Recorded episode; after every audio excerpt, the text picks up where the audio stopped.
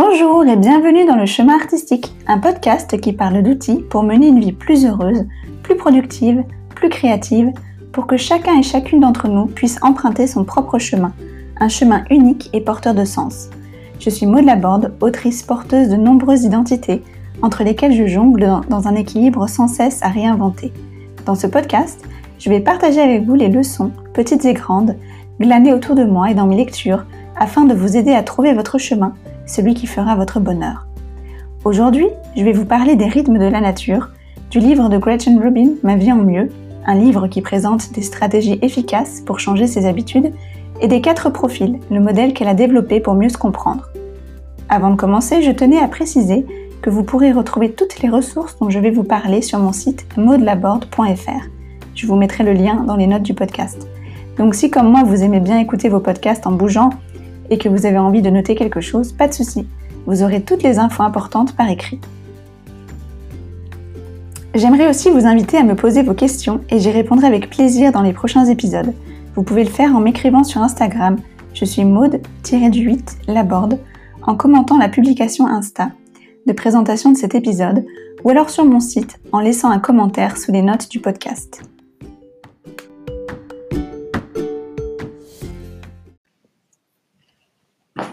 J'en profite pour vous inviter à participer à un jeu concours en l'honneur du lancement du podcast. Vous pouvez gagner un exemplaire de Ma vie en mieux de Gretchen Rubin, un livre super inspirant avec plein de conseils concrets qui aident vraiment à mieux se comprendre et à changer ses habitudes. C'est d'ailleurs de ce livre dont on va parler dans ce premier épisode, alors restez encore un peu si vous voulez en apprendre plus. Pour participer, rien de plus simple. Il suffit de mettre 5 étoiles au chemin artistique sur iTunes. Si vous m'écoutez depuis une plateforme d'écoute où il n'est pas possible de noter les podcasts, ou si vous souhaitez doubler vos chances, vous pouvez aussi vous abonner à mon compte Instagram et m'envoyer un message de participation. Le ou la gagnante sera tirée au sort à la rentrée dans la première semaine de septembre. Alors, bonne chance à vous Dans chaque épisode, je vous proposerai un truc à essayer. Ce sera toujours une petite action concrète, assez facile à mettre en place dans votre quotidien. À vous de faire l'expérience pour voir si cela rendra votre vie un peu plus belle, votre chemin un peu plus facile. Dans ce premier épisode, le truc à essayer, et de suivre un peu plus le rythme des saisons, avec les grosses chaleurs où j'ai dû passer une bonne partie de la journée à l'intérieur, à travailler les volets clos aussi, donc dans l'obscurité, pour garder une atmosphère respirable à la maison, je me suis rendu compte que notre mode de vie moderne nous pousse à adopter un rythme contraire au cycle de la nature, et particulièrement en ce qui concerne l'exposition à la lumière et les rythmes de travail. En ce moment, c'est l'été, et la plupart d'entre nous partons en vacances pour nous reposer. À l'inverse, l'hiver est souvent une saison chargée pour tout le monde, entre les fêtes de fin d'année, les bilans de l'année écoulée, les nouveaux projets. Traditionnellement, si l'on remonte au temps où la plupart des gens travaillaient la terre, et même plus loin encore, du temps des chasseurs-cueilleurs, l'hiver était une période de repos. Il n'y avait presque rien à faire.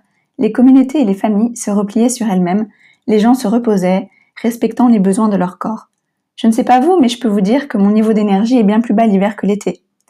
À l'inverse, l'été était la saison la plus productive, celle des grandes réunions pour les nomades qui incluaient de grandes parties de chasse et où les provisions étaient récoltées et préparées en vue de l'hiver. Pour nos ancêtres agriculteurs, c'était aussi le temps des récoltes, avec des journées commençant à l'aube et se terminant au crépuscule, parfois plus tard. Pour ce qui est de l'exposition à la lumière, en hiver, nous sommes enfermés toute la journée au chaud et restons éveillés bien après le coucher du soleil grâce à la lumière artificielle. En été, quand nous ne sommes pas en vacances, la plupart d'entre nous passons notre temps dans des bâtiments, souvent avec les volets ou les stores fermés pour nous protéger de la chaleur. Dans ces conditions, il a de quoi sérieusement perturber notre horloge interne. Elle doit avoir bien du mal à savoir en quelle saison nous sommes. D'où ma suggestion d'essayer de se rapprocher des rythmes de la nature. Pour concrétiser tout cela, voici un menu de suggestions dans lequel picorer cet été. Pour l'hiver, on pourra y revenir plus tard si ça vous intéresse. Voici donc quelques pistes à explorer. Si vous partez en vacances, passez un maximum de temps dehors. Campez, partez à la mer, sortez vous balader.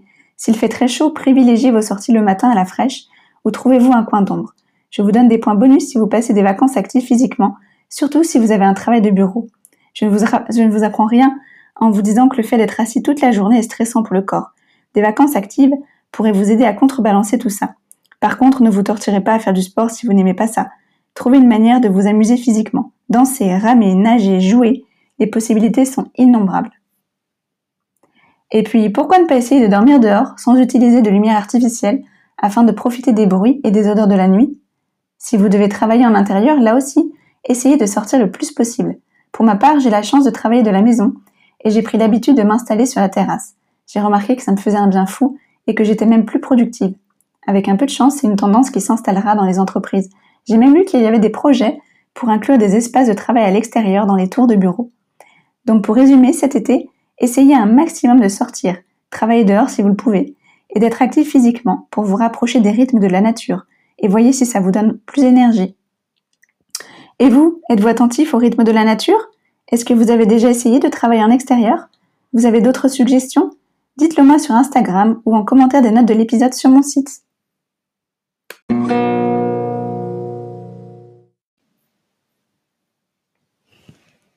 Maintenant, parlons un peu du livre du jour. Je suis une grande lectrice et les livres ont toujours eu un rôle hyper important dans ma vie. Si on me demandait quel livre a changé ma vie, j'aurais bien de la peine à répondre. Mais en tout cas, Ma vie en mieux, Better Than Before en version originale, serait en bonne place sur la liste des livres inspirants. C'est pour ça que je tenais à vous en parler aujourd'hui. C'est un livre assez récent de 2017, écrit par Gretchen Rubin, une autrice américaine surtout connue pour The Happiness Project, paru en France sous le titre Opération Bonheur. Ce bouquin est une vraie mine d'or. Rubin a tenté de savoir pourquoi certaines habitudes sont plus faciles à changer que d'autres, pourquoi certaines personnes ont plus de mal à mettre en place de bonnes habitudes, et elle arrive à la conclusion qu'il n'y a pas de recette magique pour y parvenir. Partant de ce constat, elle propose 21 stratégies parmi lesquelles choisir en fonction de sa personnalité. Et pour aider à mieux se comprendre et donc à choisir parmi ces stratégies, la première partie du livre est consacrée à des distinctions comme êtes-vous un marathonien ou un sprinter, du matin ou du soir, mais surtout elle y introduit les quatre profils, un modèle qui classe les personnes en fonction de leur manière de réagir lorsqu'elles sont confrontées à ce qu'on attend d'elles. Ce modèle est tellement efficace qu'elle y a consacré un livre par la suite que je vous recommande si vous voulez creuser le sujet. Je vais y revenir juste après, dans la prochaine rubrique, alors restez encore un peu si le sujet vous intrigue. Pour en revenir aux stratégies, l'une de mes préférées est l'association, pairing en anglais. J'ai le livre en anglais à la maison alors je connais mieux le nom des stratégies en anglais. Ne m'en voulez pas si la traduction française diffère un peu. Le pairing, donc, c'est lorsque vous couplez une nouvelle habitude à une habitude que vous avez déjà, comme de prendre un médicament, donc ça c'est la nouvelle habitude, avant votre café matinal, l'habitude installée. Ça marche aussi en couplant quelque chose que vous devez faire avec quelque chose que vous aimez faire. Par exemple, lorsque j'ai voulu me coucher plus tôt pour pouvoir me lever plus tôt et commencer ma journée de manière plus détendue, j'ai commencé à écouter des livres audio. Je les écoute juste avant d'aller me coucher et cette stratégie a été vraiment efficace puisque désormais il est très rare que je me couche après 23 heures. J'aime aussi la stratégie de l'identité. En vous choisissant une, identité, vous adoptez les habitudes attachées à cette identité. Par exemple, je choisis d'être une maman bienveillante, donc je ne crie pas sur ma fille, en tout cas j'essaye. Je choisis d'être une autrice, donc j'écris tous les jours ou presque. Donc une fois que vous avez identifié l'habitude que vous souhaitez mettre en place, vous piochez dans les stratégies qui pourraient vous aider. N'hésitez pas à vous appuyer sur 4 ou 5 stratégies, vous verrez que ça aide. Il ne reste plus qu'à agir, un petit pas après l'autre, en essayant de ne pas vous chercher des excuses. Là encore, Robin vient à notre secours en identifiant les excuses les plus courantes et en vous proposant des stratégies pour les contrer comme je veux arrêter le sucre, mais là je suis en vacances, donc ça ne compte pas. Bien sûr que ça compte. Je vous dis ça avec un clin d'œil. Pour ma part, je me suis régulièrement servi de la pandémie pour me dire ça ne compte pas. Le tout est de savoir que le progrès n'est jamais linéaire et que recommencer à agir conformément à ce qu'on avait décidé même après une période plus ou moins longue de rechute, je mets le mot entre guillemets, reste un progrès. Bref, j'aime beaucoup l'approche de Robin, réaliste et concrète, qui cherche à aider chaque personne à faire au mieux selon sa situation, sans proposer de méthode miracle, ni pointer du doigt ceux qui ne la suivraient pas. Et vous, est-ce que vous avez lu Ma vie en mieux? Est-ce que vous connaissiez Gretchen Rubin avant? Faites-le moi savoir sur Instagram ou dans les commentaires sur les notes de l'épisode.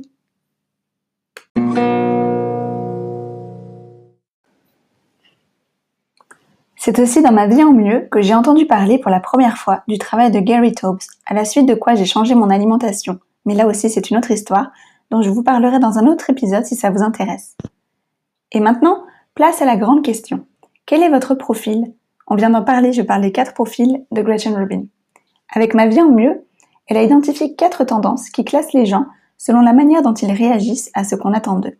Alors attention, il ne s'agit pas de poser des étiquettes sur des personnes complexes, ces profils représentent juste un aspect d'une personnalité et sont là pour aider à mieux se comprendre et aussi à mieux communiquer avec les autres. Avant de vous expliquer en gros les quatre profils, je vous rappelle que ces catégories ont à voir avec la manière dont une personne réagit face à ce qu'on attend d'elle. Robin distingue les attentes intérieures des attentes extérieures. Les attentes intérieures, c'est ce que nous voulons faire. Les bonnes résolutions du nouvel an, par exemple, font partie de cette catégorie. Les attentes externes, par contre, ou extérieures, sont celles qui nous viennent de l'extérieur, donc comme leur nom l'indique, comme les instructions de notre chef ou les délais imposés par l'administration pour envoyer des papiers. Maintenant que le cadre est posé, je pense que vous comprendrez mieux à quoi correspondent ces quatre tendances, ou ces quatre profils. Commençons par la première, celle qui regroupe presque la moitié de la population, d'après les recherches qu'elle a menées. Les dévoués, obligers dans la version originale. Les dévoués, ce sont ces personnes qui n'ont pas trop de mal à faire ce qu'elles doivent faire quand la pression vient de l'extérieur, mais qui n'arrivent pas à mener leur projet perso à bien. Si vous arrivez à faire du sport quand vous êtes inscrit à un cours, mais que c'est dur de faire du sport à la maison, vous êtes probablement un dévoué. Un autre exemple typique, c'est quand une femme arrête de fumer parce qu'elle est enceinte, alors qu'avant elle en était incapable. Lorsqu'il s'agit de changer une habitude ou d'avancer sur un projet perso, la clé pour eux est de déplacer l'attente ou la pression vers l'extérieur. Par exemple, vous voulez perdre du poids, allez chez un nutritionniste ou participez à un groupe de type Wet Watchers. Vous voulez écrire un roman, participez à un challenge d'écriture publique comme le NaNoWriMo en novembre. Vous voulez vous mettre à courir, inscrivez-vous à une compétition amateur. La deuxième catégorie, la plus importante en termes de nombre de personnes en faisant partie, c'est celle des pointilleux, les questioners, comme les appelle Robin. Au contraire des dévoués, ils ont besoin d'intérioriser une attente pour y réagir, c'est-à-dire qu'ils font ce qu'on attend d'eux que s'ils trouvent que cela fait sens à leurs yeux. Si vous leur dites Est-ce que tu peux passer l'aspirateur aujourd'hui? Il y a de grandes chances qu'ils vous ignorent. Si en revanche vous ajoutez une justification du style Est-ce que tu peux passer l'aspirateur aujourd'hui? Je vais rentrer tard du boulot et nos invités arrivent demain matin. Là, vous aurez plus de chances d'être entendu. Ce sont des personnes qui posent beaucoup de questions et qui ont du mal à respecter l'arbitraire. En général, ils ne respectent l'autorité, leur chef par exemple, sans la remettre en question, que s'ils font confiance au jugement de cette personne. Donc si un pointilleux veut changer ses habitudes, la meilleure stratégie est de faire des recherches pour se convaincre au plus profond de soi-même du bien fondé de ce changement. Les deux dernières tendances sont les plus extrêmes dans le sens où ce sont celles qu'on rencontre le moins souvent. Il y a d'abord les disciplinés, les upholders en anglais, ceux qui réagissent bien à toutes les attentes, qu'elles viennent d'eux-mêmes ou de l'extérieur. Ils n'ont pas de mal à obéir à leur chef ou à écrire un livre dans leur coin. Pour eux, une stratégie efficace pour mettre en place une habitude est simplement de la planifier dans leur agenda. Cette catégorie de personnes, souvent enviées, peut se montrer inflexible et intolérante. Si vous vous énervez en voyant les autres se plaindre, par exemple, de ne pas arriver à se mettre au sport, et que vous pensez un truc du genre, c'est pourtant pas compliqué, inscris-toi à la salle, prévois un jour et vas-y, il se pourrait que vous soyez indiscipliné. Enfin, il y a les rebelles, la plus petite catégorie, si je me souviens bien, dont je fais partie. Nous résistons à toutes les injonctions. Un exemple typique. Si je me dirige vers la cuisine pour vider le lave-vaisselle, et qu'en chemin mon mari me dit Au fait, il faudrait vider le lave-vaisselle, ça me coupe direct toute envie de le faire. Je sais, c'est puéril, mais j'y peux rien. Pour nous, la clé du succès est l'identité et la liberté. Pour vous donner un autre exemple, quand j'étais à l'école, j'avais des bonnes notes et aucun problème avec les profs, parce que j'avais adopté, inconsciemment bien sûr à l'époque, l'identité de la bonne élève. Grâce à cette identité, j'avais la paix et cette liberté que j'avais m'a permis de passer une scolarité sans accroc. Au travail, ça se passe bien aussi car j'ai un chef qui respecte mon besoin de liberté en me laissant faire mes heures un peu comme je veux du moment que mes projets sont bouclés à temps. Comme je suis consciente de la chance que j'ai, je m'efforce de faire de mon mieux au boulot et tout le monde est content. Pour ce qui est de mes habitudes, j'adopte volontiers la stratégie de l'identité dont j'ai parlé plus tôt. Je cours régulièrement car je me vois comme une coureuse, mais je ne fais pas de plan d'entraînement car je trouve ça trop contraignant et euh, quand j'en fais, ça me coupe carrément l'envie d'aller courir. Pareil, je m'inscris pas à des courses non plus parce que je n'aime pas l'idée d'aller courir un jour fixe euh, sur un circuit fixe. En général, quand je vais courir, c'est je sais moi-même pas quel chemin je vais suivre. Je fais ça un peu au feeling. Donc voilà, je pourrais parler pendant des heures de ces catégories qui m'aident vraiment à comprendre mon entourage. Si vous êtes coach, chef, prof ou que vous devez motiver des gens en général, je trouve que c'est un super outil.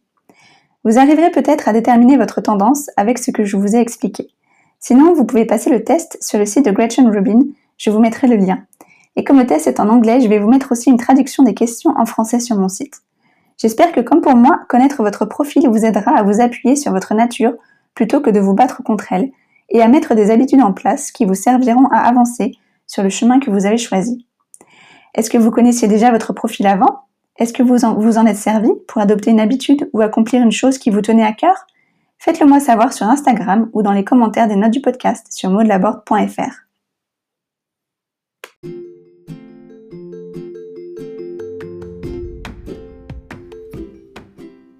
Et maintenant, place à Merci à la vie, la rubrique où je partage avec vous un moment de mon quotidien qui m'a empli de joie ou de gratitude. Pour la petite histoire, j'ai piqué cette expression à Eddie, un personnage du film Couple de stars, qui tente de se remettre d'une rupture en pratiquant la gratitude. Donc euh, dans le film, il se moque un peu de ça, mais, euh, mais moi j'ai trouvé ça toujours très drôle. Alors voilà, j'ai voulu reprendre ce titre pour la rubrique. Bref, aujourd'hui, je dis merci à la vie pour un magnifique moment de flow pendant que j'écrivais l'autre soir. C'était une scène intimidante car très importante dans le roman que j'écris en ce moment, La danseuse d'Helsingborg. En plus, j'ai eu l'idée de cette scène il y a plusieurs années et déjà à l'époque j'avais conscience de son importance, alors autant vous dire que j'avais légèrement la pression. Pourtant, quand je me suis mise à écrire, tout a coulé naturellement. Les dialogues se sont mis rapidement en place, j'avais vraiment l'impression d'être assise dans un coin de la taverne à assister à la scène et à retranscrire ce que je voyais. C'était vraiment magique, un vrai moment de grâce. Et voilà, c'est tout pour ce premier épisode du chemin artistique. Rappelez-vous, vous pourrez retrouver les ressources et les infos de l'épisode sur modelaborde.fr. Pour participer au concours et gagner un exemplaire de ma vie en mieux, mettez 5 étoiles à ce podcast sur iTunes ou sur votre plateforme d'écoute. Vous pouvez aussi vous abonner à mon compte Instagram et m'envoyer un message pour me dire que vous participez. Le ou la gagnante sera tirée au sort à la rentrée dans la première semaine de septembre. N'hésitez pas non plus à me poser vos questions ou à me laisser vos commentaires sur l'épisode sur Instagram ou sur mon site. Rappelez-vous aussi le truc à essayer, rapprochez-vous des rythmes de la nature. Comme c'est l'été, essayez de passer un maximum de temps dehors, même la nuit quand c'est possible, et de vous activer physiquement en vous amusant. Le livre du jour Ma vie en mieux de Gretchen Robin peut vous aider à changer vos habitudes. Demandez-vous aussi quel est votre profil. Ça vous aidera sûrement sur votre chemin pour mener une vie plus heureuse, plus productive ou plus créative. C'était le chemin artistique. Je suis Maud Laborde, votre hôte, et je vous remercie pour votre écoute. Je vous retrouve dans une quinzaine de jours pour un nouvel épisode. En attendant, n'oubliez pas qu'il n'y a pas de chemin tout tracé. Le chemin se fait en marchant.